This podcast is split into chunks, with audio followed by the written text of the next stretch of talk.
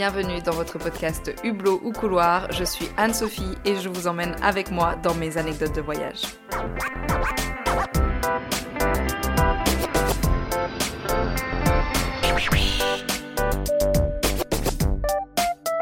Hello la team, j'espère que vous allez bien. On se retrouve pour un nouvel épisode cette semaine et j'ai décidé Suite à l'épisode de la semaine dernière, qui apparemment vous a beaucoup plu, vous êtes nombreux à nous avoir rejoints, donc merci beaucoup, j'ai décidé de faire une petite série de podcasts concernant la Jordanie. Je trouve que c'est un pays dont on ne parle pas assez et qui regorge d'innombrables trésors.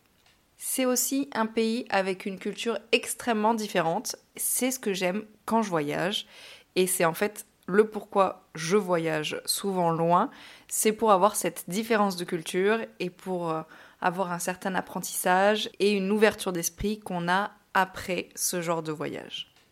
Certains m'ont écrit pour me dire qu'ils avaient vraiment découvert la Jordanie grâce au podcast et à Axel, que je remercie encore pour avoir été euh, l'invité de Hublot au couloir. Et vous êtes beaucoup à m'avoir dit que de base, vous n'étiez pas vraiment attiré par ce pays et que finalement le podcast vous a fait euh, carrément changer d'avis. Et certains ont même réservé un billet d'avion et ça c'est fou. Franchement, c'est pour ça que je fais ce podcast. Et me dire que j'ai pu influencer même une seule personne à aller découvrir un nouveau pays, pour moi c'est incroyable. Genre j'ai tout gagné. Bref, donc comme je disais, j'ai décidé de faire une petite série de trois épisodes sur la Jordanie. La semaine prochaine, on retrouvera Axel sur une thématique différente, mais cette semaine, j'avais envie d'approfondir un sujet évoqué lors du premier épisode et qui allie euh, mon attrait à la différence culturelle et mon attrait pour la spiritualité. Vous l'aurez compris puisque vous aurez vu le titre, on va aujourd'hui parler des djinns.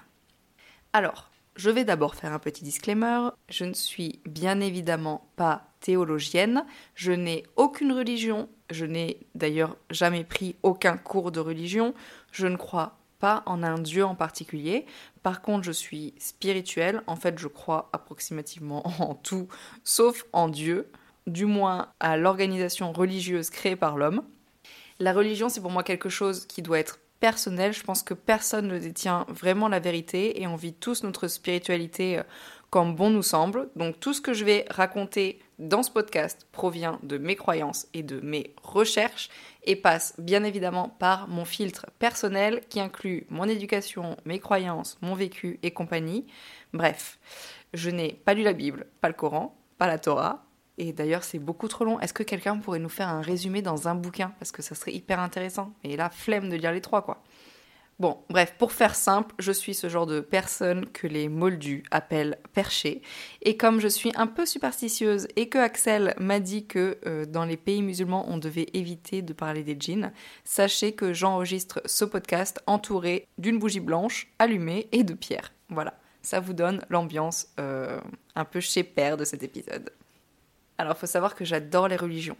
Du moins, les gens qui croient en des religions. Ça me fascine et j'aime beaucoup discuter avec eux. Je visite absolument tous les monuments religieux. Je trouve qu'il n'y a rien de plus beau qu'une église, un temple ou une mosquée. Et en général, je rencontre des gens partout dans le monde et je parle très vite de religion s'ils sont ouverts à la question, mais euh, souvent ils sont très ouverts à la question. Alors déjà, comment on est venu à parler des djinns avec Axel? Avant de faire ce podcast, on s'est appelé en visio pour faire euh, plus ample connaissance parce que finalement on s'était parlé uniquement sur les réseaux sociaux, en vocal ou en message. Donc on prend un premier contact avant d'enregistrer ensemble, c'est normal. Et je ne sais pas si je l'ai dit dans le premier épisode, si, en tout cas si je l'ai laissé au montage, mais pour moi, cette région du monde qui est euh, l'Égypte, Israël, la Jordanie, la Syrie, Gaza bien évidemment, toute cette partie du monde, il y a pour moi absolument tous les secrets de l'humanité. C'est de là que proviennent tous nos prophètes, peu importe votre religion. Et c'est pour moi là-bas que certains autres mondes ont rencontré notre monde. Attention, c'est l'instant chez Père. Par exemple, pour moi, toujours c'est mon avis, hein. euh, c'est en Égypte que sont venus se réfugier euh, les Atlantes. Euh, c'est aussi pour moi une région qui est connectée avec Orion, Bref, pour ma petite personne qui est spirituelle, c'est le cœur de l'univers, de l'humanité, de la spiritualité, bref, de tout ce qu'on ne sait pas encore Et d'ailleurs, à mon avis, c'est pas pour rien s'il y a tant de guerres dans ce coin-là. Donc, naturellement, une de mes premières questions, c'était de connaître une légende du pays. Et donc, Axel me parle des djinns qui seraient présents à Petra. Je vais commencer par vous donner une définition des djinns trouvée sur le net. C'est un être intelligent, souvent malfaisant, mais pas toujours, créé de feu entre l'homme et l'ange, qui peut apparaître sous différentes formes. Perso, avec mon filtre et mes croyances, comme ça, quand je lis cette définition, ça me fait penser à un égrégore d'énergie. Quand Axel me parle des jeans, ça me rappelle instantanément quelque chose que j'ai vécu à Petra.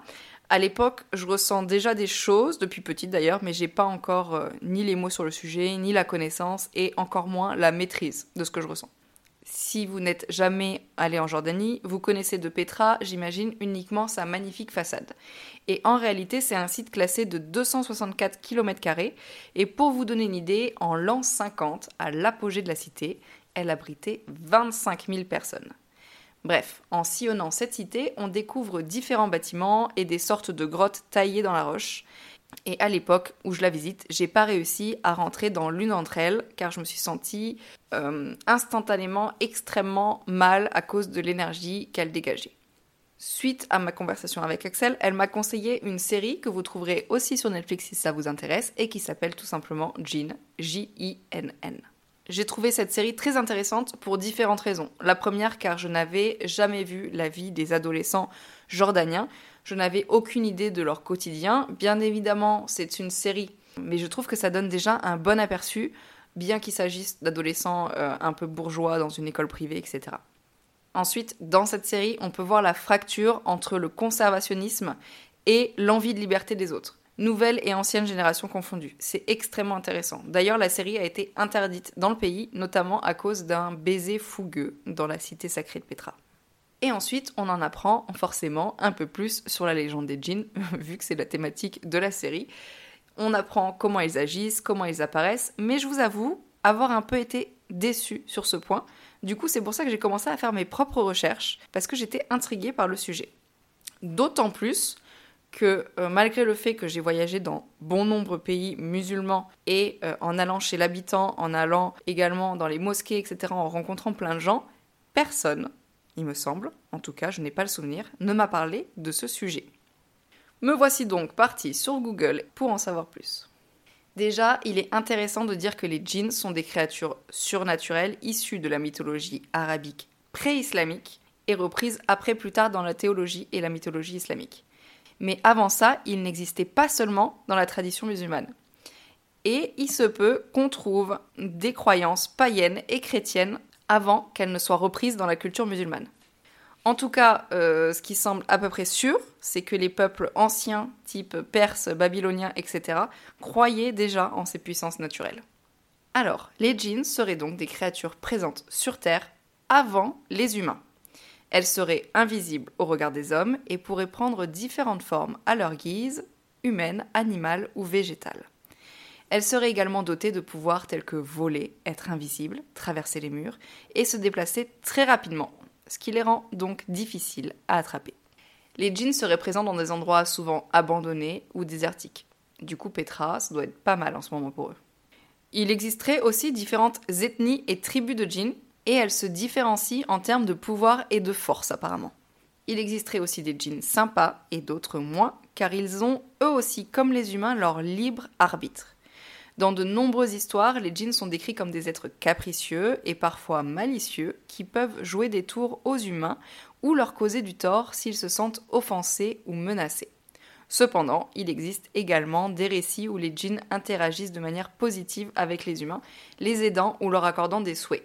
Franchement, j'ai fait des recherches et j'ai trouvé plus d'histoires positives que négatives. Donc je ne sais pas si c'est parce que on a peur de, parler des histoires négatives, mais en tout cas, j'ai trouvé beaucoup d'histoires positives et il y en a une que vous connaissez extrêmement bien et ça va vous donner enfin une image sur ce que peut être un djinn, c'est le génie de la lampe d'Aladin.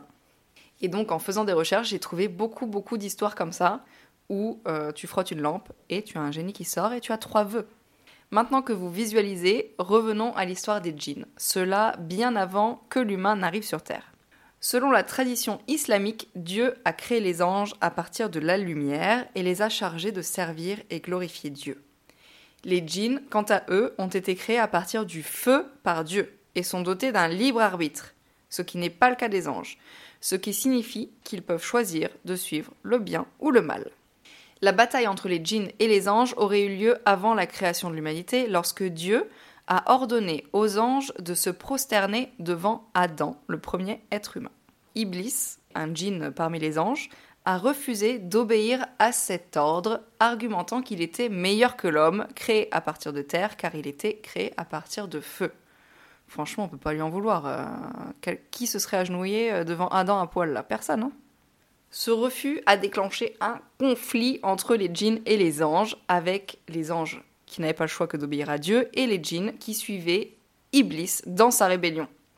Bon, Dieu ensuite il a banni euh, Iblis et euh, ses partisans du paradis, condamnant euh, tout le monde à errer sur terre jusqu'au jugement dernier. À savoir aussi que les djinns semblent plus forts physiquement et les humains auraient un intellect supérieur, d'où la demande de Dieu de se prosterner devant Adam. Alors, de nos jours, euh, que font les djinns? Eh bien, la vie des djinns a l'air d'être semblable à celle des humains. Apparemment, les djinns sont des êtres euh, terrestres, ils n'ont pas accès aux cieux, ils mangent, se reproduisent, meurent et seront ressuscités par Dieu comme les humains, et toujours euh, selon le Coran. Donc selon la tradition islamique, les djinns sont également soumis aux lois divines et à la volonté de Dieu. Comme les humains, les djinns ont été créés pour adorer Dieu et mener une vie juste et pieuse. Cela signifie qu'ils sont également tenus de suivre les enseignements de l'islam et de respecter les commandements divins.